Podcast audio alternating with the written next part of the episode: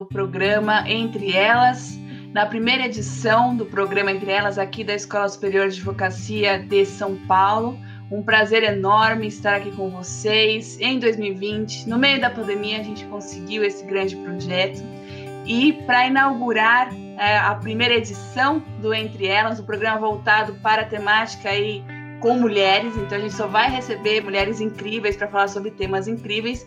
E para inaugurar, nós teremos a professora e doutora Lúcia Reiner, que é defensora pública do Estado de São Paulo, professora da pós-graduação em Direito Internacional Aplicado da EBRAD, que tem a patronessa a professora Flávia Pelvezan, professora de cursinhos, enfim, uma grande especialista no tema de direitos humanos que vai ter aí é, um encontro conosco para partilhar seus conhecimentos. Aproveitem essa oportunidade de aprender próximo da professora Lúcia. Professora Lúcia, muito obrigada, minha querida amiga, companheira de projetos. É sempre um grande prazer falar com você nesse momento só virtualmente, mas é sempre um prazer estarmos reunidas aqui. Muito obrigada por estar no programa Entre Elas.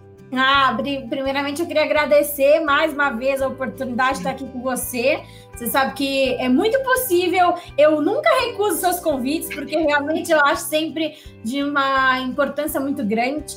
Com certeza absoluta, ter um projeto envolvendo mulheres é algo extremamente importante principalmente no momento que nós estamos vivenciando de tantas violências e violações de direitos às mulheres. Então, sem dúvida alguma, nós temos um espaço só nosso, um espaço destinado pelas mulheres, para as mulheres, para as mulheres e para toda a sociedade. Que cada vez mais nós tenhamos mais voz, mais espaço para a gente poder dialogar. Então, queria parabenizar todo o trabalho da ESA, da OAB, em nome da professora Paula Danese, agradecer mais uma vez o convite e me colocar à disposição de todos. Quem, como a Paula mesmo disse, sou defensora pública aqui em São Paulo, eu tenho um Instagram, o bora, underline e eu estou sempre à disposição de vocês para a gente dialogar sobre essa temática de direitos humanos, sobre acesso à justiça, também, quem sabe, a possibilidade de querer ingressar no concurso de defensoria. Como a própria Paula falou, eu também participo da pós-graduação de Direito Internacional, que também tem a supervisão da professora Paula Danese. Também legal de vocês irem participando, também cada vez mais fazendo parte desse núcleo que envolve a promoção, a proteção e efetivação dos direitos das mulheres. Então, mais uma vez, Paula, muito obrigada pelo convite, pela oportunidade de estar aqui hoje. Eu que agradeço, professora Lúcia. E aí, já trazendo essa temática que você mencionou, a questão das mulheres, a questão de acesso à justiça, a gente enxerga, né, todo dia no jornal, infelizmente, sai alguma notícia relacionada com o feminicídio, com violência obstétrica, com questão de é, desigualdade salarial. E aí, professora Lúcia, como que você enxerga essa questão do acesso à justiça com essa perspectiva aí é, da mulher? Bom, é, eu falo que é um tema, na verdade, bem caro, né, à sociedade brasileira, porque infelizmente a gente tem uma questão ainda muito cultural, né? Infelizmente, esse grande preconceito, discriminação em relação às mulheres acaba perpetuando uma um, violações de direitos, porque muitas vezes as pessoas não sabem que elas estão tendo o direito delas violados. Isso a gente observa muito na questão voltada à violência obstétrica muitos casos que chegam ao conhecimento da Defensoria Pública, muitas vezes mulheres não sabem que sequer viveram uma violência obstétrica. A gente percebe ainda que durante a pandemia, isso ficou muito evidente, o número de casos envolvendo violência doméstica contra a mulher houve um aumento significativo, até porque as instituições, por conta da pandemia, tiveram que fazer um trabalho remoto, isso acabou fazendo com que muitas vezes contato com as delegacias, com as DDMs, com os órgãos públicos, pudessem estar um pouco fragilizados. Isso fez com que as mulheres também tivessem que buscar novas formas de tentar, de algum modo, minimizar esses danos. A gente sabe de projetos bastante interessantes, as defensorias públicas, de um modo geral, atuaram de uma maneira muito é, enfática nessa temática. No caso de violência domésticas, a gente atuou de maneira significativa. Em violência obstétrica, aqui em estado de São Paulo, houve ajuizamento de mais de uma ação civil pública relacionada a estabelecimentos hospitalares que não deixavam, por exemplo, acesso ao acompanhante. Deixando, na verdade, que essas mulheres pudessem dar à luz num momento tão caro e importante para essas mulheres e para essas crianças não ter o acompanhamento, né, ou o direito ao acompanhante de quem ela quiser que fosse o acompanhante, não importando se é do sexo feminino do sexo masculino, porque isso também foi objeto de questionamento de alguns estabelecimentos, questionando que não, não poderia ser do sexo masculino ou não, ou quem poderia ser ou não ser, e também de campanhas que tiveram em vários estados, como aconteceu no Rio Grande do Sul, a questão voltada, por exemplo, à campanha da máscara roxa, onde as mulheres poderiam ir em estabelecimentos comuns e solicitar uma máscara roxa, que era um sinônimo de que ela estava sofrendo a violência. Então é preciso sim a gente sempre inovar e buscar mecanismos para tentar de algum modo minimizar ou quem sabe um dia até encerrar, né, com essa violência que infelizmente perpetua o nosso dia a dia. A temática das mulheres, né, como a gente costuma falar, eu acho que ela é uma, algo muito importante de ser enaltecido, porque nós somos um grupo bastante vulnerável, um grupo que sofre discriminação, sofre preconceito, que não tem voz e que precisa ser empoderada, precisa ser fortalecida. As mulheres precisam ganhar espaço, por isso que é tão importante projetos que nem esse, onde há um olhar para a mulher, a mulher tem um espaço para poder dialogar, falar, atuar, e isso é bastante importante a gente pensar. Essa conscientização é muito importante, porque combater a violência contra a mulher em todas as suas esferas, seja ela doméstica, institucional, seja obstétrica, é necessário haver uma conscientização. E aí é importante a gente pensar, né, não apenas do ponto de vista constitucional, mas também em tratados internacionais de direitos humanos, né, da importância que tem nós termos uma instituição destinada a promover os direitos das mulheres. E como eu costumo dizer, a gente não tem que tentar restringir ou selecionar uma ou outra instituição. O legal seria se a gente conseguisse criar uma rede, né, uma rede protetiva, uma rede que conseguisse se comunicar de uma maneira acertada para fazer com que aquela mulher pudesse, desde o primeiro momento, ou melhor, até mesmo da ocorrência da violação daquele direito, ser devidamente orientada, conscientizada, saber que órgãos poder procurar, como ela vai conseguir resolver. Isso, claro, com a pandemia que nós vivenciamos, com a questão toda relacionada à emergência de saúde pública, isso ficou mais evidente. E é preciso sim pensar em medidas que vão cada vez mais respeitar a dignidade, os direitos humanos, as liberdades fundamentais das pessoas. Então, sem dúvida alguma, a gente pensar nessa questão do acesso à justiça é algo muito importante. Essa questão do papel do acompanhante, ele é muito caro à nossa sociedade, porque se nós pararmos para pensar, a Lei Federal 11.108 de 2005, ou seja, uma lei de quase 15 anos, não faz nenhuma distinção entre mulheres, né? E a gente precisa pensar que o acompanhante, ele não pode ser visto como uma visita. Ele exerce um papel diferente, inclusive neste momento momento que a mulher está vivenciando. E esse direito da parturiente a um acompanhante é um direito internacionalmente assegurado. E é importante que isso seja devidamente recomendado. Se nós formos ver a questão da Organização Mundial da Saúde, uh, houve uma publicação em 2018 de diretrizes e padrões globais de atendimento às mulheres grávidas. Inclusive, havia entre essas recomendações os cuidados durante o parto para uma experiência de parto positiva. E tinha sim a previsão de um acompanhante, justamente porque ele dava mais conforto, mais apoio, um instrumento necessário, inclusive, para garantir que essa mulher não venha sofrer nenhuma forma de violência obstétrica. Quando a gente pensa também na convenção sobre a eliminação de todas as formas de discriminação contra a mulher, que foi ratificada pelo Brasil, e ela é lá de 1979, né? A gente tem que saber que toda mulher tem direito a um parto, a uma assistência adequada no pré-parto, no parto, no puerpério. E aí a gente vai pensando como é importante assegurar essa assistência apropriada às mulheres, inclusive num período posterior ao parto, e de todas as questões que nós sabemos que todas as questões, não só hormonais, mas psicológicas, atingem a mulher nesse momento mais vulnerável da vida delas. E é preciso a gente pensar nisso. Inclusive, quando a gente pensa na questão do direito à assistência adequada no pós-parto, a gente tem que pensar nessa questão da gravidez voltada à ideia da lactância, né? Da questão do direito ao alentamento materno, ligado também à questão da alimentação, que a gente sabe que, infelizmente, as mulheres, mais uma vez, também sofrem discriminação em relação a esse direito.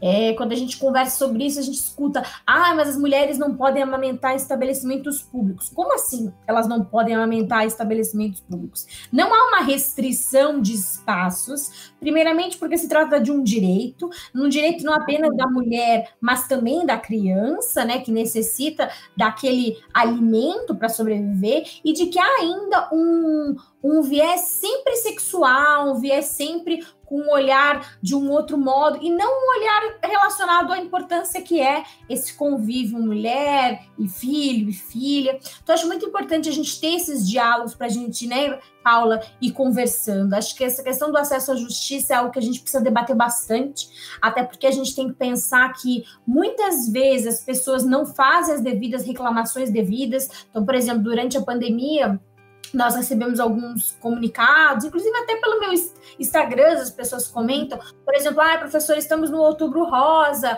é, vários estabelecimentos públicos estão com a cor rosa, mas quando vai tentar marcar o exame não consegue. Exatamente, não tem o menor sentido você ter toda uma campanha voltada à conscientização, à promoção e chegar num estabelecimento de saúde você não conseguir fazer o exame necessário. E aí é preciso que essas instituições tomem conhecimento disso, sejam sejam devidamente comunicadas por meio das ouvidorias, registrado no Ministério Público, na Defensoria, para que haja sim uma organização, um registro dessas ocorrências para que sejam tomadas as medidas eventualmente judiciais cabíveis ou inclusive medidas tipo extrajudiciais, mas criando políticas públicas efetivas, porque não adianta a gente simplesmente ter uma campanha, é preciso que ela tenha como ser devidamente cumprida, né, devidamente implementada. Então, acho que além da questão da conscientização, que é muito importante, porque a questão da conscientização está ligada à ideia da voz, do poder, do empoderamento, é preciso também dar os instrumentos, né, necessários para que a pessoa consiga devidamente efetivar aquele direito. E aí, se eventualmente não obtiver, do ponto de vista extrajudicial, procurar a Defensoria, o Ministério Público e as instituições cabíveis para as proposituras de eventuais demandas judiciais. Então, acho que é um tema bem importante, né? É, que a gente pode ir dialogando aqui, né, bastante sobre essa série que a gente costuma fazer e dialogar sobre os direitos humanos, porque é isso. A gente percebe o quão a violência contra a mulher é algo nítido. Tanto é, né, Paula? Se a gente pensar na Agenda 2030 da ONU, a gente tem várias diretrizes voltadas essa questão do tipo a não violência contra as mulheres, a não discriminação de mulheres e meninas. Se a gente for pensar na questão da própria. É, é, como é que chama? Esterilização forçada, que a gente tem que pensar que isso é, é um, um, absurdo e que não deve ser feito, a questão da laqueadura e a questão do aborto, e tantos temas que eu falo que as mulheres sofrem desde o momento em que elas vêm ao mundo, né? Ao longo da vida a gente vai passando por várias fases, inclusive a própria Corte Interamericana né, de Direitos Humanos já falou sobre isso, né? Sobre o estado de impacto desproporcional que nós sofremos muitas vezes pela condição de ser mulheres. Então é preciso sim promover igualdade, é preciso promover é, uma igualdade real, né? Não uma igualdade meramente formal, mas efetiva. Você falou da questão salarial, isso também é uma questão que a gente não percebe isso nos órgãos públicos, né? Mas a gente sabe que na, no setor privado isso acontece essa questão voltada muitas vezes ao direito à mulher a ter a licença médica, né? Mas a gente sabe que nem, sem, nem sempre essa licença não é médica, a licença hum, gestante, agora me fugiu o nome. Maternidade. É, a licença maternidade. Coisa de grávida da Alice, esquece de falar. a, licença maternidade, você se questionar assim, em que momento você consegue engravidar, que momento você não consegue, porque no serviço público independe, mas no serviço privado a gente sabe que não é bem assim. Então ainda há um preconceito muito grande com as mulheres, com a questão dos espaços que se ocupam, grandes cargos de poder, geralmente são mulheres que acabaram não tendo família, não constituindo é, filhos, porque há um olhar muito grande. Ah, se a mulher faz isso, ah, a mulher não é organizada. Ah, mas o homem. Então, é, é uma, ainda uma diferença muito perceptível. E por isso que eu volto a dizer, eu acho que é importante ter canais assim que a gente possa perceber da importância das mulheres porque as mulheres precisam ganhar voz, elas precisam ganhar espaço, e é, isso com certeza vai fazendo com que haja um efeito dominó. No momento em que a gente vai angariando novos espaços, a gente vai trazendo também o nosso olhar, talvez haja uma maior sensibilização, de perceber que é. sim, nós temos né, a possibilidade de promover, promover mudanças, né, inclusive culturais, né? Acho que é um pouco nisso. Com certeza, Lúcia. Eu acho que você trouxe aí vários pontos importantes que a gente pode dialogar, mas aí trazendo um pouco mais sobre a questão da violência obstétrica, que infelizmente a gente estava até trocando mensagens, eu e a Lúcia, eu mandei para ela uma uhum. reportagem, enfim. Quanto que a gente, infelizmente, ou por desconhecimento, que eu acho que a gente tem uma, aí uma falta de informações, porque as pessoas não sabem que estão sofrendo aquela violência, como a professora Lúcia bem mencionou. Mas, e aí, trazendo para essa questão de acesso à justiça, nós temos um caso muito importante que a Lúcia sempre trabalha com brilhantismo, que é o caso Aline na ONU. E aí, Lúcia, se você pudesse contar um pouco sobre esse caso, porque ele envolve muito essa questão realmente da, da violência contra a mulher, né, da, da violência obstétrica, e aí também essa questão de acesso à justiça, que o direito nacional não deu uma resposta, ainda bem que a gente tem o direito internacional para dar um subsídio nesse ponto. Então, professora Lúcia, se você pudesse esclarecer um pouco mais, porque às vezes as pessoas ouvem, ah, o caso Aline, ah, o caso Aline, mas o que foi o caso Aline? Por que o caso Aline é tão importante para nós? Como é que a gente poderia justificar? Com certeza você vai falar bem melhor que eu, hein, Paula? Eu acho que a gente pode fazer uma inversão aqui. Mas, assim, o que eu acho que a gente pode falar é que é o seguinte: eu sempre falo isso para meus alunos. Né? Quando a gente está estudando os grupos vulneráveis, e a gente pensa, por exemplo, no grupo das mulheres, eu sempre acho legal a gente pensando sobre o sistema onusiano, né? E o sistema regional, no caso nosso, que é o interamericano. Aí vale a pena dividir entre a comissão e a corte interamericana, até para a gente ir sabendo como promover, proteger os direitos das mulheres nas diferentes instâncias. Então, o caso Aline Pimentel foi um caso que teve a repercussão junto ao sistema onusiano de direitos humanos, né? O Brasil foi responsabilizado pelo CEDO, né, pelo comitê é, voltado à Convenção sobre Eliminação de todas as formas de discriminação contra a mulher, porque o Brasil, na verdade, não honrou como deveria ter feito. É, o, o parto adequado de uma mulher, né? Uma mulher que era vulnerável, inclusive do ponto de vista econômico, era uma mulher, na verdade, afro também. A gente teve toda essa questão voltada, que inclusive é um outro tema que é importante a gente conversar muito, e a questão de gênero, né? A questão voltada à questão de raça. A gente tem que lembrar que esse ano vai fazer 10 anos do Estatuto de Igualdade Racial, então a gente tem que pensar também nessas temáticas que são importantes. Nós sabemos o quão nós vivenciamos o ano de 2020 sobre essa questão das vidas negras em E de como isso foi um questionamento muito grande do ponto de vista internacional. A gente sabe que, infelizmente, é uma realidade brasileira também, mas acabou, na verdade, sendo digamos, noticiado de uma maneira mais enfática pelo que ocorrido nos Estados Unidos, mas a gente sabe que, infelizmente, é uma realidade que ocorre no nosso cotidiano, inclusive nas comunidades mais carentes, né? Não só do Rio de Janeiro, como do nosso próprio país. E aí o caso Aline Pimentel ele teve essa relevância, justamente porque o Brasil acabou, na verdade, não se comprometendo adequadamente a assegurar essa mulher o direito a um parto adequado, o respeito ao direito dela de ser devidamente orientada, de poder fazer com que ela pudesse ter todos os direitos a ela consagrados e assegurados. É o que eu estava falando para vocês. Quando a gente pensa na questão do direito à violência obstétrica, uh, direito à violência não, o direito a não ter violência obstétrica, a gente precisa pensar exatamente nisso, né? No direito que nós temos de ter um parto devidamente adequado, em se respeitar esse direito. E aí, quando a gente pensa na questão da Aline Pimentel, a gente pensa, bom, o Brasil foi responsabilizado internacionalmente, então ele tem que assumir um compromisso interno de honrar. E a gente tem que pensar que em 2020 nós continuamos a ter violência obstétrica contra as mulheres. E aí a gente tem que pensar, quando a gente pensa, por exemplo, na Convenção sobre Eliminação de Discriminação contra as Mulheres, que foi um dos pactos internacionais com o maior número de de reservas. E essas reservas ocorreram, inclusive, em tópicos relacionados à igualdade, justamente porque havia uma grande dificuldade em assegurar isonomia e igualdade de gênero.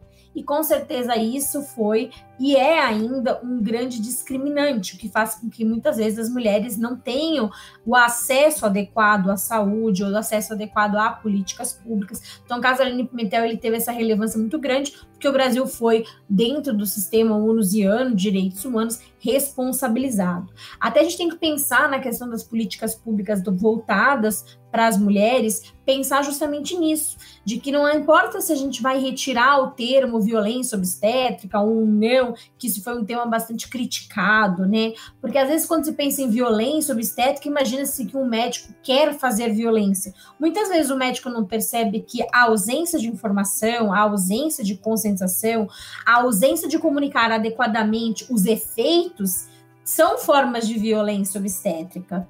Você deixar de avisar uma mulher que você pode ter direito a fazer o corte ou não pode, e não torná-lo aquilo um ato obrigatório, por exemplo, são formas de violência obstétrica. Você retirar da mãe o filho antes mesmo, por exemplo, de ele amamentar, é uma forma de violência obstétrica. E aí a gente vai vendo uma série de situações que nem sempre são registradas nos prontuários médicos, pois elas acabam sendo compreendidas no viés médico com atitudes corretas, com atitudes adequadas, sem respeitar de fato o que a gestante quer. Por isso que hoje se fala muito nessa questão do plano de parto, de como esse parto vai ser realizado, de quais são os direitos que pretendem ser claro, dentro do possível, até porque o médico tem a obrigação de salvar né, a gestante, o bebê, pelo menos a gente sabe que, inclusive, esse é um compromisso que ele assume do ponto de vista ético, mas para a mulher ter o direito de voz, né? Pensar que a questão do planejamento familiar também é algo muito importante. A gente teve alguns casos, por exemplo, que chegaram ao conhecimento da gente. Ah, mas é possível durante, por exemplo, uma cirurgia, durante um parto, por exemplo,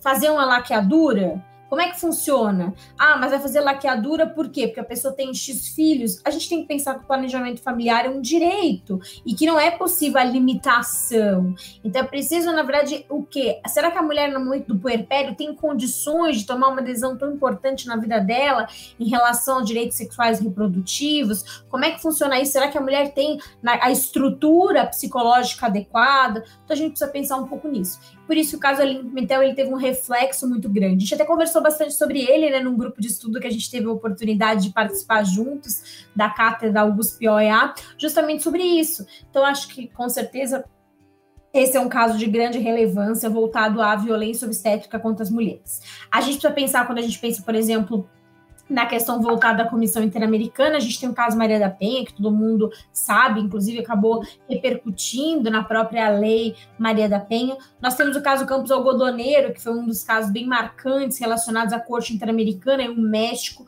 que acabou relacionando a questão do feminicídio, e muito discutiu sobre isso, né? Sobre essa questão, ah, mas havia necessidade de criar-se um outro tipo penal, tendo em vista que já tem previsão no Código Penal de homicídio, mas a questão é muito mais do que um mero tipo penal, é o reconhecimento do Estado de que há sim homicídios praticados em razão de gênero. E, inclusive, quando a gente pode contabilizar esses números, a gente pode criar políticas públicas adequadas, tendo em vista que essa violação aconteceu especificamente em relação ao gênero. E é diferente do que acontece quando a gente fala num homicídio de uma maneira maior, porque ali a gente não consegue identificar a especificidade daquele homicídio. E infelizmente a gente sabe, e não é é raro, infelizmente, de a gente ligar um noticiário e tomar conhecimento de que esse tipo de violência aconteceu.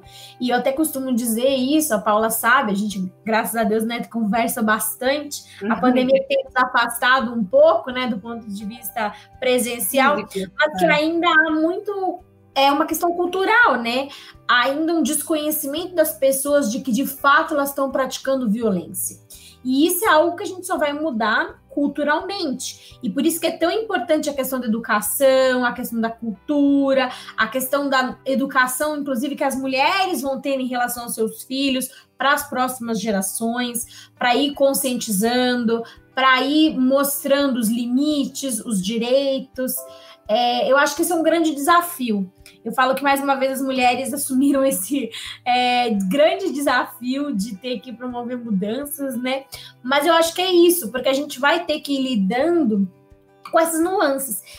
E, inclusive, quando se torna mãe e vai educar os filhos, às vezes a gente vê uma diferença de tratamento entre homens e mulheres que, desde pequeno, precisa ser mudada, até para a gente conseguir ter uma mudança de sociedade. Porque a gente só vai ter uma mudança de cultura se houver uma devida inclusão, uma inclusão adequada, isonômica, igualitária. Então é preciso a gente ir pensando um pouco sobre essa seara. Por isso que eu acho que é tão importante o caso Aline Pimentel na questão da repercussão que teve a temática da violência obstétrica, né, contra a mulher, a importância que nem eu falei para vocês de se reconhecer pela Organização Mundial de Saúde a importância de ter esses cuidados, essa experiência de um parto positivo, porque isso vai repercutindo de uma maneira significativa na vida das mulheres. E a gente tem que pensar também quando a gente fala em saúde, que a saúde ela precisa ser vista de uma maneira mais ampla, né? Ah, de uma maneira que não que está dissociada de doença, né? Pensar na verdade que o direito fundamental é, à saúde é um direito complexo, ele abarca inúmeros aspectos da vida. Então ele é um elemento estrutural da dignidade da pessoa humana. Ele vai ser um pilar, uma pilastra assim é determinante na construção do mínimo existencial, né? Muito mais do que um direito público subjetivo, ele precisa ser devidamente respeitado. Então, quando a gente pensa na questão do parto, a gente precisa pensar que sim, é necessário esse acesso universal, esse acesso igualitário, o direito das mulheres serem ouvidas, tomarem as decisões, né, no trabalho de parto. E se a gente parar para pensar, a própria é, o próprio ECA, né, o Estatuto da Criança e Adolescente, ele assegura às mulheres esse planejamento, política de saúde. Então é importante a gente pensar que é necessário que isso ocorra, né? E eu acho que isso é uma coisa que a gente está evoluindo enquanto sociedade, mas que infelizmente a gente ainda se depara com situações em que recomendações são necessárias, em que ações civis públicas são necessárias, justamente porque ainda não há esse olhar inclusivo, né, de mulheres. Eu acho que esse é um grande, né, Paula? Não sei o que, que você pensa a respeito, mas assim, um grande desafio nosso, né? Porque infelizmente ainda tem uma questão muito grande voltada é, às mulheres, né? E eu acho que esse é um desafio grande que a gente precisa ir enfrentando, né? Eu, eu, concordo com tudo que você acabou de colocar. Eu acho que realmente, é, muito embora algumas pessoas falem, ah, será que já não falam muito sobre esse tema? Será que não é um tema batido, etc. Acho que se fosse um tema batido, a gente não estaria passando por todas essas questões que nós passamos atualmente, né? A gente começou com a nossa conversa hoje falando de notícias que nós vemos, quanto que a gente não tem a notificação sobre isso. A questão da violência obstétrica, a gente tem um caso que é o caso Aline, que a professora Lúcia acabou de mencionar, explicou perfeitamente e brilhantemente, como sempre, sobre a importância desse respeito, principalmente porque naquele exato momento a gente, a mulher está numa situação de vulnerabilidade, independente de outras questões. E é o caso ali ele tem a questão de vulnerabilidade pela situação do parto, além de uma questão racial, além de uma questão social. E aí a gente traz, por exemplo, para a questão da Agenda 2030, o EDS 5, né, que fala sobre a igualdade de gênero, que é um objetivo de desenvolvimento sustentável, e quanto a gente está longe, né, numa perspectiva nacional e internacional dessa igualdade real, dessas dificuldades, né? Ah, por exemplo, eu estava conversando com uma, uma, uma, pessoa X, não era ninguém conhecido, e aí ele falando assim, ah, que a esposa dele, ela tá com, ela teve o terceiro filho, eles estavam com medo dela ser mandada embora, né? E aí a outra pessoa falou assim, ah, mas qual é o problema, né? Ela teve filho, etc. Eu falei assim, para vocês eles perguntam na entrevista de emprego se você tem filho ou quer ter filhos, porque a gente passa por isso.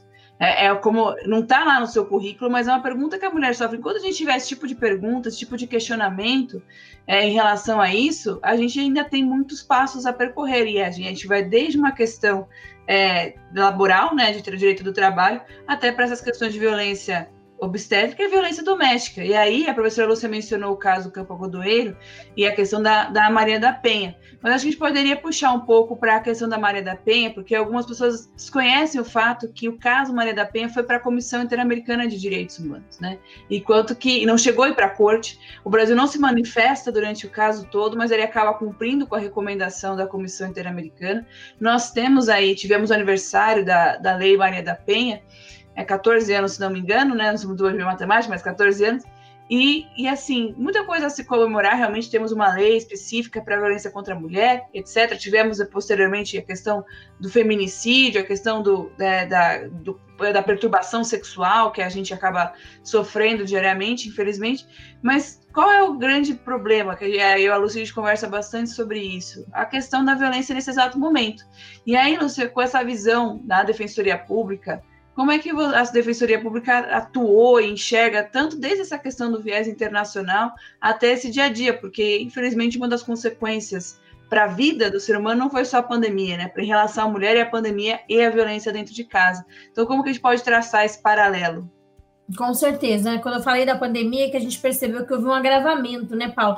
Porque a gente percebe que, assim, eu falo, esse ano foi bem intenso, a gente parar para pensar para todas as instituições, até acho que o judiciário conseguiu sair muito bem com essa questão das audiências remotas e com essa questão da própria atuação. Claro, a gente sabe que toda mudança implica em críticas, implica em mudanças, mas houve, na verdade, uma certa tentativa, e eu até acho que foi bastante positiva, no sentido de dar uma continuidade aos processos, né? De evitar que houvesse o descumprimento das medidas protetivas, que pudesse assegurar o acesso a essas mulheres, inclusive na possibilidade de solicitar as medidas. E quando a gente pensa na defensoria, a gente tem que pensar que a defensoria é uma instituição constitucionalmente prevista para essa função, né? A gente vai exercer a defesa, a promoção das mulheres, né?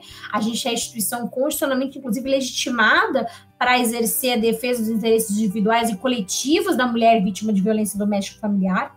Se a gente for olhar a recomendação geral número 33, né, do CEDO, ele estabelece assistência jurídica pela defensoria como um elemento crucial na garantia que os sistemas de justiça sejam economicamente acessíveis às mulheres, até porque as mulheres necessitam dessa voz, desse espaço. E a Defensoria Pública ela tem atuado não apenas do ponto de vista judicial, que é o que muitas vezes as pessoas imaginam, mas extrajudicialmente fomentando e participando junto com é, a, a, os órgãos públicos, buscando, por exemplo, espaços onde hajam delegacias, onde haja instalação de delegacias fora dos horários de expediente regular, que a maior forma de parte de violência não acontece, né, no horário comercial, ele acontece no momento de convívio, muitas vezes aos finais de semana, em momentos de feriado. A importância é que a gente tem que pensar também da promoção e proteção dos direitos das mulheres, né, e das pessoas trans, da aplicação da Lei Maria da Penha, inclusive para esse grupo. Como é que a gente assegura a aplicação da Lei Maria da Penha, independentemente de orientação sexual, que isso também é algo que a gente enfrentou durante a pandemia, né? De como a gente assegura esses direitos, de como as instituições podem estar mais abertas e receptivas a isso, da importância que tem nós criarmos, que nem eu mencionei, um fluxo de atendimento durante a pandemia, até porque como é que essas mulheres que estão isoladas, né? E mesmo que elas não estejam isoladas, para a gente gente se restringe a importância para a pandemia, porque a gente sabe que muitas vezes, a mesmo sem pandemia, essas mulheres acabam né, não tendo voz, consigam ter um espaço adequado. Porque a gente precisa pensar, quando a gente pensa numa rede de proteção, e efetivação dos direitos das mulheres, que esse espaço de escuta é muito importante. Às vezes, quando a gente estrutura uma rede de atendimento, a gente precisa pensar que as pessoas não desconhecem os seus direitos. Muitas vezes elas podem procurar um órgão, digamos, é, tecnicamente e, e inadequado para aquela atividade. Mas se ela tiver devidamente escuta, a, a, a, linguagem adequada, não sofrer discriminação, a gente não fecha as portas para aquela mulher. Mas muitas vezes uma mulher vítima de violência, vítima de estupro, acaba chegando nos locais e a pergunta, ao invés de ser de forma de acolhimento, ela põe aquela mulher na situação de sair de vítima para autora. O que você fez para acontecer isso? O que, que você estava usando? O que você estava vestindo? Que você estava fazendo nesse horário. E aí a pessoa sai daquela situação de, nossa, eu fui vítima, para como resolver isso.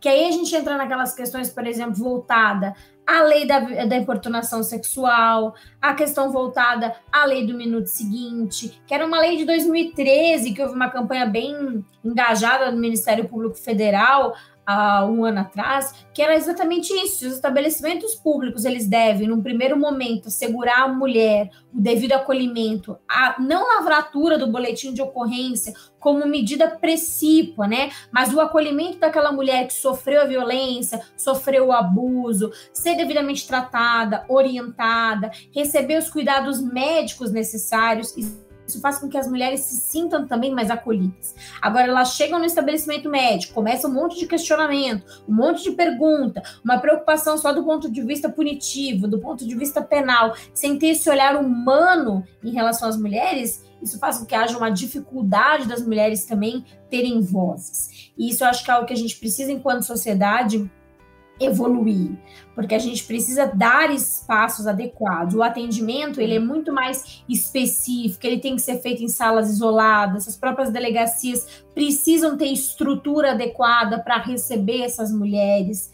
É preciso sim pessoas que estejam capacitadas, que tenham conhecimento não só do ponto de vista formal, mas do ponto de vista humano, sabe, de acolher devidamente essas mulheres. Então, que nem você falou, e eu concordo, a gente não pode pensar, ah, é um tema batido. Não, que antes fosse um tema batido, mas infelizmente ele é uma realidade. Se a gente desligar hoje a nossa conversa e botar no Google, a gente vai ver quantas mulheres só hoje sofreram violência doméstica. Quando teve aquela campanha do Ministério Público, da lei do minuto seguinte, é porque foi feito na época uma pesquisa de que a cada um, um minuto uma mulher era vítima de violência sexual, de estupro. Aí você pensa assim, meu Deus, como a gente lida com isso? Como... E, ah, e não são todos os casos que chegam ao judiciário. Ah, mas por que, que não chegam? Porque muitas vezes a mulher não consegue ter voz. Ela vai numa delegacia, ela tem que narrar na delegacia, ela tem que narrar no fórum, aí ela precisa ainda enfrentar muitas vezes um juiz que questiona se de fato aquilo aconteceu ou não aconteceu, como aconteceu, como não aconteceu. Então toda essa questão ainda bastante cultural e discriminatória precisa ser mudada. E com certeza os direitos humanos, eles entram nesse cenário, porque a gente tem, inclusive internacionalmente, né, responsabilizações, que nem você mesmo falou, da Casa Maria da Penha, pela Comissão uhum. Interamericana. O Brasil não foi condenado pela corte? Não, mas pela Comissão Interamericana o Brasil teve que assumir um compromisso, ele teve que criar uma lei. A Lei Maria da Penha também é, salvo engano, é isso que você falou, tem 14 anos, também se eu sou ruim de matemática, né? A gente dispensa, né? Porque eu brinco, esse não é o nosso forte mesmo. Mas é por isso, a gente tem que ir pensando em quantas formas de violência a gente vai tendo. E se a gente parar para pensar, a violência doméstica, ela muitas vezes acontece, inclusive, nas relações, né? A gente não precisa estar no mesmo espaço doméstico. Então, a violência contra a mulher, ela pode acontecer hoje com esses programas, programas não, né? Esses aplicativos de relacionamento e tudo, a gente vê que acontece essa forma de violência. Ah, mas não teve relação íntima de afeto. Gente, relação íntima de afeto é qualquer forma de relação. Já tive audiência em que a pessoa responde: Ah, mas eu só ficava com ela. Não importa, não deixa de ser uma relação íntima de afeto. O afeto ele precisa ser compreendido numa outra é, perspectiva. Então, acho que esse olhar ainda muito é, distante do lado humano, ainda ele é necessário. E eu acho que isso só vai acontecer a hora que a gente tiver realmente uma inclusão, um olhar igualitário, uma sensibilização. As mulheres precisam ocupar os cargos de poder, as mulheres precisam assumir espaços, porque sim, as coisas vão mudar. Mas é que a gente percebe muito isso, assim, o quão ainda é muito discriminatório. Isso que você falou do filho é uma realidade, assim, é sempre uma, uma, uma, uma, perspectiva. Ah, a mulher não vai dar conta. Ah, e por que, que a mulher? Ah, mas o homem ajuda. Por que, que ele ajuda? Ele não é pai? Por que, que ele não divide as responsabilidades? Por que, que a mulher tem que chegar em casa e ainda fazer os afazeres domésticos e não dividir? Então, assim, eu acho que. E o mais triste que eu vejo, assim, isso é uma visão minha, é quando eu vejo a discriminação de mulher com outra mulher. Para mim, então, isso é o ápice. Quando você vê que, assim, as outras mulheres não têm um olhar acolhedor e inclusivo de outras mulheres. E aí você vê que é um negócio cultural, tá enraizado naquela pessoa de uma forma que ela vê aquele contexto é, sem ter discriminação, sendo que tem. Então a gente vivencia esse esse lado discriminatório cotidianamente. E isso vai ser possível de mudar a hora que a gente tiver espaço que nem esse que nós estamos tendo hoje, de conversa, de diálogo, de conscientização, de mostrar que essa questão ela ultrapassa o espaço doméstico. O Brasil foi responsabilizado perante a Comissão Interamericana de Direitos Humanos. A questão da violência obstétrica saiu de um hospital público lá no interior, daquela cidade lá do Rio de Janeiro, para chegar no sistema onusiano. A questão do campus algodoneiro, que teve toda a repercussão do feminicídio, inclusive repercutiu no sistema brasileiro, né? No sentido assim, ah, mas não tinha a ver com o Brasil. Pois é, mas quando a gente está relacionado ao OEA, todos os países acabam sendo comunicados dessas decisões, eles precisam se adequar à legislação internacional, então sim havia necessidade de se criar é, tipos penais específicos e muito mais do que tipos penais, né? É preciso dar estrutura para que isso aconteça. Em relação à Maria da Penha, é preciso que essas medidas protetivas sejam devidamente cumpridas, porque se elas não forem cumpridas, muitas vezes o resultado é o resultado morte. E aí também tem um outro é, diferencial muito triste, onde as pessoas acham que a violência contra a mulher é só violência física. E elas hum. esquecem da violência psicológica, elas esquecem da violência patrimonial, elas esquecem da violência sexual. E aí é o que eu falo, volto a dizer questão cultural. E isso é algo que assim a gente sofre, né? Eu falo, a gente sofre como mulher, como mãe, e a gente vai vendo assim o quão ainda é bastante discriminatório. Acho que melhorou, obviamente, nos órgãos públicos, muito mais do que nas instituições privadas, mas não quer dizer que não tenha, até porque sim existe, existe em qualquer órgão, em qualquer lugar, mas a gente precisa pensar muito nisso, em como resolver.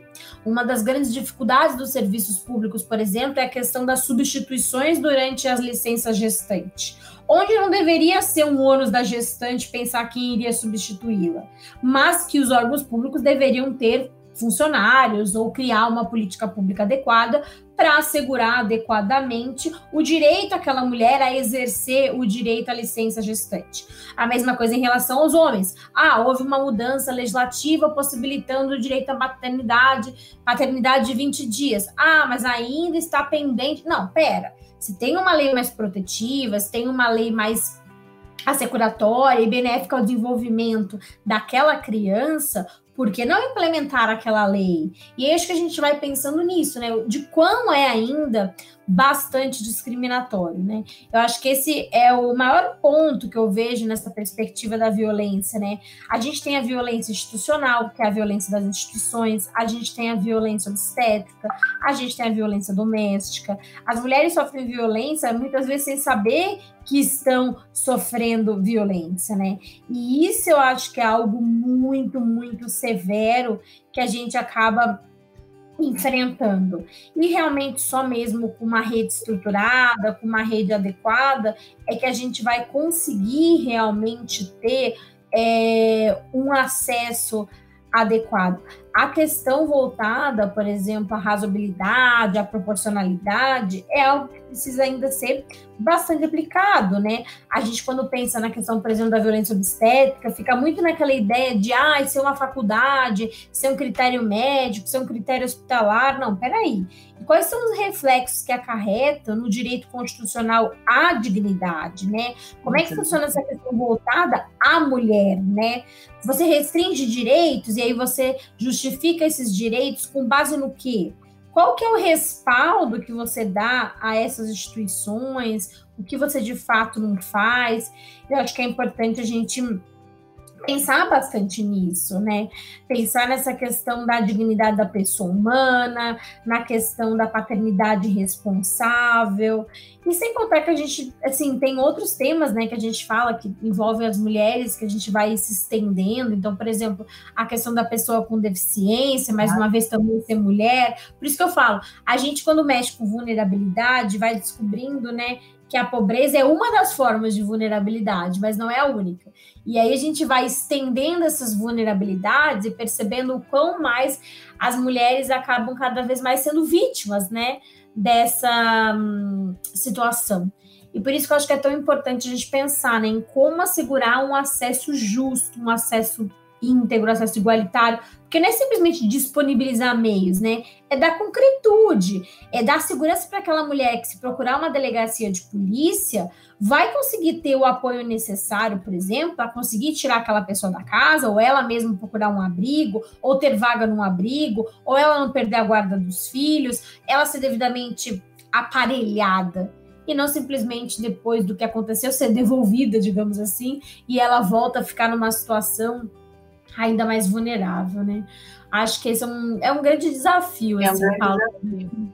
Com certeza, eu concordo com você. Acho que a gente tem muito a superar. Acho que educação é um primeiro ponto, porque até a Lúcia comentou, né? São essas questões discriminatórias que a criança ela não nasce com discriminação, ela é criada nessa, nesse, no meio de discriminação e ela se torna uma pessoa aí que vai discriminar, que vai fazer diferença, etc. Então, esse novo pensar desde o do princípio é o que realmente vai conseguir mudar a sociedade nesse, nessa questão. Né? A gente não tem que ter esse aumento de violência doméstica, é uma questão que deve sensibilizar, sim, a todos nós.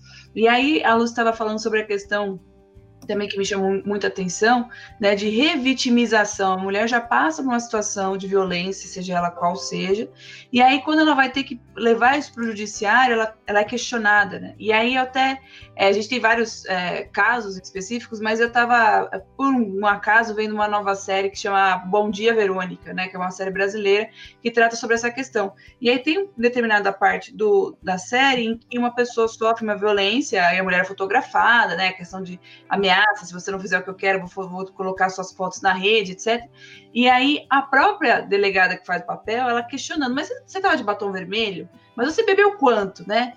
Como se assim, quanto que você colaborou para essa violência acontecer com você? Então, é um absurdo, né? Que a gente tenha que questionar a vítima do, daquilo, quanto que ela colaborou para ser vítima. Se ela é a vítima, porque ela não queria estar naquela situação, é por óbvio isso. Né? Então a gente ainda precisa de, desconstruir muito. E a, a Lúcia mesmo falou: às vezes a gente não espera, porque a gente vê a questão de ser uma mulher, ela vai entender mais a minha questão. É. Não tem, não tem uma mulher na face da Terra que não tenha passado por uma situação de assédio em algum momento na vida, né? De você sair na rua, alguém te olhar de alguma forma, você. É uma preocupação constante. Ser mulher é uma preocupação constante. Ah, eu vou usar uma roupa assim, será que vão me levar a sério? Né? O homem, se ele usa determinada roupa, ele é despojado. A mulher, não. A mulher, se ela usa determinada roupa, ah, tá sendo usada, ah, não sei o quê. Então a gente vai desde essas micro-violações até algo Aí, infelizmente, que a gente enfrenta no Brasil, a gente está em um ranking altíssimo de feminicídio e de violência obstétrica. Então, são essas questões que a gente precisa trabalhar.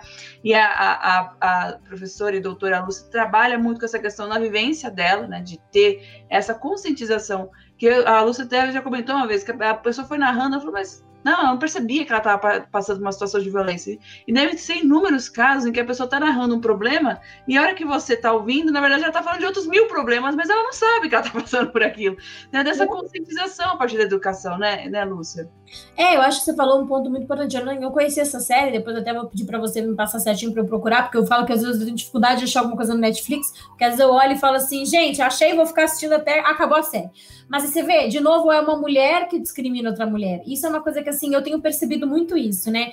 É claro, não chega no que a gente está falando, mas, por exemplo, é, a fila preferencial. Eu já percebi, né?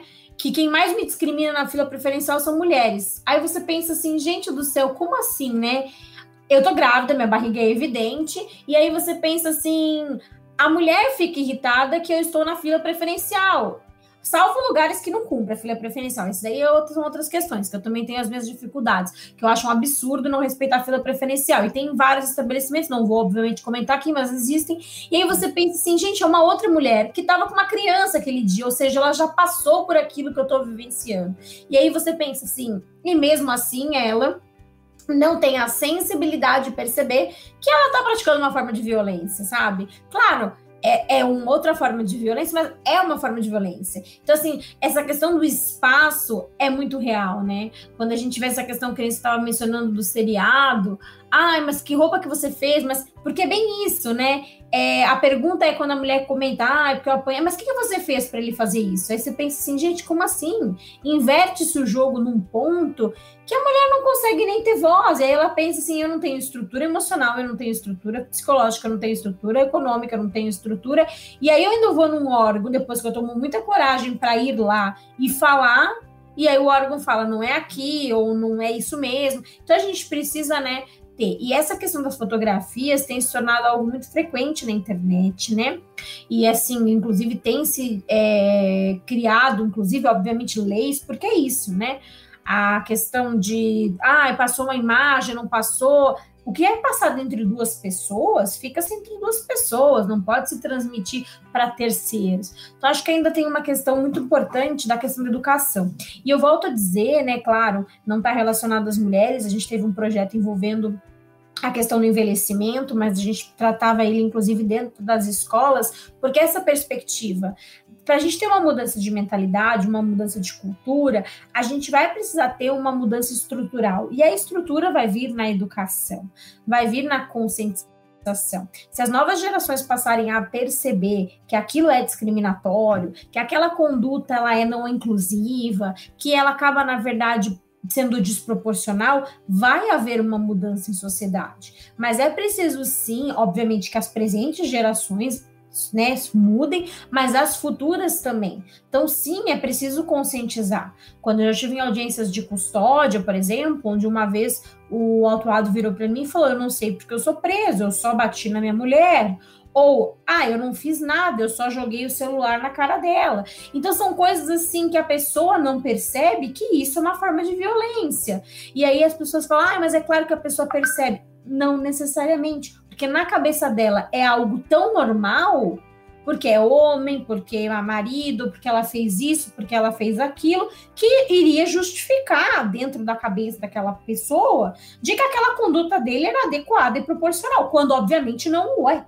Então a gente precisa ver que sim, a violência contra a mulher ela existe, é preciso que ela seja quantificada, é preciso que ela seja identificada, é preciso que haja políticas públicas adequadas e uma fiscalização adequada, para que essa mulher tenha aquele direito e aquele direito seja devidamente implementado, devidamente assegurado. E por isso que as instituições elas têm que fornecer espaços adequados, uma escuta especializada, elas precisam, na verdade, ter esse diferencial para conseguir acolher de uma maneira inclusiva essas mulheres. E não promover, que nem você mesmo disse, a questão da revitimização, fazer com que essas mulheres sofram mais de uma vez é, a violência que elas ali tiveram. Tiveram uma violência, procuram ajuda, sofrem nova forma de violência. Não, peraí. Como é que a gente faz com que essas mulheres cessem essa violência e elas possam ser devidamente acolhidas? Então, sim, Exemplos não faltam. Se a gente pensar, a gente tem reflexos, que nem eu mencionei, na comissão, na Corte Interamericana, no sistema onusiano. Então, é preciso sim que haja essa mudança, que haja essa mudança estrutural, essa mudança de mentalidade. Eu falo da importância que tem projetos não só de empoderamento de mulheres, mas também muitas vezes de é, envolvendo homens, essa questão de mudança é. de cultura, essa questão de você perceber ah, isso é coisa de mulher. Por que, que isso é coisa de mulher? De, quem disse que isso aqui é coisa de mulher? Por que, que você não pode fazer isso? Então são coisas que assim precisam ser é, alteradas e trocadas e tipo para a gente conseguir criar uma sociedade mais igualitária, mais inclusiva, mais proporcional, porque senão as mulheres, é o que eu disse, ela, pela própria existência de ser, a gente vai estar tá sempre lutando contra a discriminação, lutando contra o preconceito, tentando se provar o tempo inteiro, sendo que muitas vezes onde a gente é vítima, a gente acaba, na verdade, deixando esse espaço para se tornar coautora de algo que a gente não fez. E aí a gente deixa de ter aquela acolhimento necessário, porque a gente passa a ser, ah, o que você contribuiu para isso? Não, pera, a pessoa foi vítima daquilo, a pessoa foi é, violentada, ela sofreu uma violação. Mas infelizmente é algo que eu acho que ainda a sociedade ainda estamos caminhando. Acho que já teve avanços, obviamente, mas eu acredito que ainda a gente tem muito a avançar.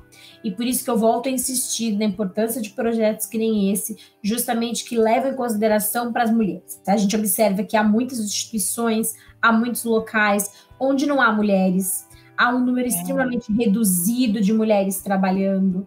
Às vezes há eventos em que mulheres sequer são convidadas a participar, sequer têm espaço.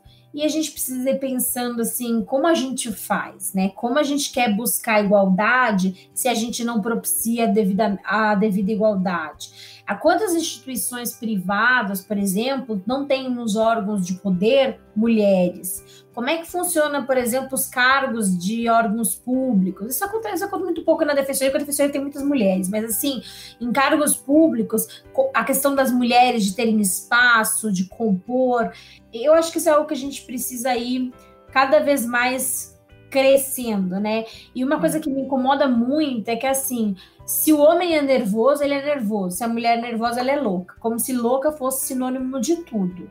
E louco não é sinônimo de tudo. E eu acho que isso é uma questão, inclusive, além de preconceituosa e discriminatória, que tenta tolir a mulher na essência. Porque mostra desde o início que não, não importa o que ela fale, ela já tem um rótulo. E sair de rótulos, de estigmas, é algo muito desafiador. Mas é algo que a gente precisa fazer fazer. Então, acredito que as mulheres sim precisam se unir, precisam, como eu falei, é, buscar espaços adequados para ter voz e a gente criar programas, projetos, campanhas de valorização, conscientização e, acima de tudo, de inclusão das mulheres. A gente sim precisa ocupar esses espaços, esses cenários, para que a gente possa, entre nós, criar cada vez mais uma sociedade também mais igualitária. Eu acho que a gente tem um papel significativo, não só como passivo, mas como agente, agente transformador, é, como protagonista de como a gente vai promover mudanças. Pelo menos eu penso assim dessa forma, né, Paula? Tipo, acho que a gente tem que pensar no nosso papel de transformar. E eu acredito que sim, para as próximas gerações a gente tem um papel muito significativo, muito importante e que precisa ter é, espaços adequados para diálogo, para conversas. Eu fiquei assim emocionada com essa última fala. E por mais que eu e a Lúcia a gente converse sempre, eu sempre aprendo, eu, eu tenho, sou abençoada, eu aprendo na fonte, né? Eu tenho assim, eu sou, sou, premiada, que eu tenho contato com pessoas incríveis e aprendo na fonte, isso é uma questão renovadora. Eu acho que ela trouxe pontos de reflexão para todos nós, né? Esse espaço que nós estamos criando de diálogo. Então vocês falam, ah, mas é uma questão simples, não é tão simples assim, né? É justamente dar voz a, e às vezes a gente às vezes não percebe quanto que a gente já está rotulado e sai dessas rotulações são difíceis, né? Então a gente criar essas pontes de diálogo são assim essenciais para buscar, porque a gente tem artigo 5 da Constituição e a gente está tão longe dele, né? E é do caput, né? No começo do artigo a gente já está longe, que é a questão igualitária que a Lúcia colocou, desde uma questão de fila preferencial até todos os outros aspectos que nós mencionamos. Então, professora Lúcia, eu só tenho a agradecer pela sua disponibilidade, pelos seus ensinamentos, por esses pontos de reflexões, os pontos de reflexões que você trouxe para nós. Acho que realmente é isso mesmo que a gente tem que pontuar. Uma, uma horinha só, passou super rápido, agora que eu uma hora já, que se passa voando. E é isso mesmo, a instigar nessa, nessa, nesse ponto, né? Quanto, o quanto a gente está contribuindo para uma sociedade mais igual ou desigual a partir da perspectiva de gênero também. Então, com certeza, você estará aqui de novo no Entre Elas, uhum. na ESA, como sempre. E eu só tenho a agradecer muito, agradecer a quem está nos assistindo, a quem vai nos assistir posteriormente. É, nós colocamos, pedir para colocar no chat também a, a ESA colocou o Bora Defensorar e o Alfa Pedanese, então sigam a gente, a gente sempre está postando conteúdo é, direitos humanos, questão é, das mulheres, etc. A professora Lúcia tem aí várias dicas para quem está prestando concurso também, para quem também vai prestar o AB, então tá, vocês estão super em boas mãos aí. E Lúcia, muito obrigada. Lúcia, além de tudo, é mami, né? Então ela tem aí uma outra, um olhar ainda mais avançado. Eu falo que a mulher ela tem um olhar mais avançado quando ela é, tá, se tornou mãe. E ela consegue verificar isso. Então, eu acredito muito nessa na criação da Lúcia, na filhinha que está na mulher. então, eu acho que a gente está nesse caminho de mudança social. Cabe a nós termos essa contribuição. Então, Lúcia, muito obrigada. obrigada Boa semana, né? semana de professora, né? Nossa semana de professora, professora. Então, esse também é, é um momento especial, porque dia 15 é o nosso dia. Além de estarmos no Outubro Rosa, então vamos colocar isso para valer a pena, gente. Muito obrigada, Lúcia. Um beijo enorme e até uma próxima. Obrigada, gente. Obrigada, gente. Tchau, tchau. tchau.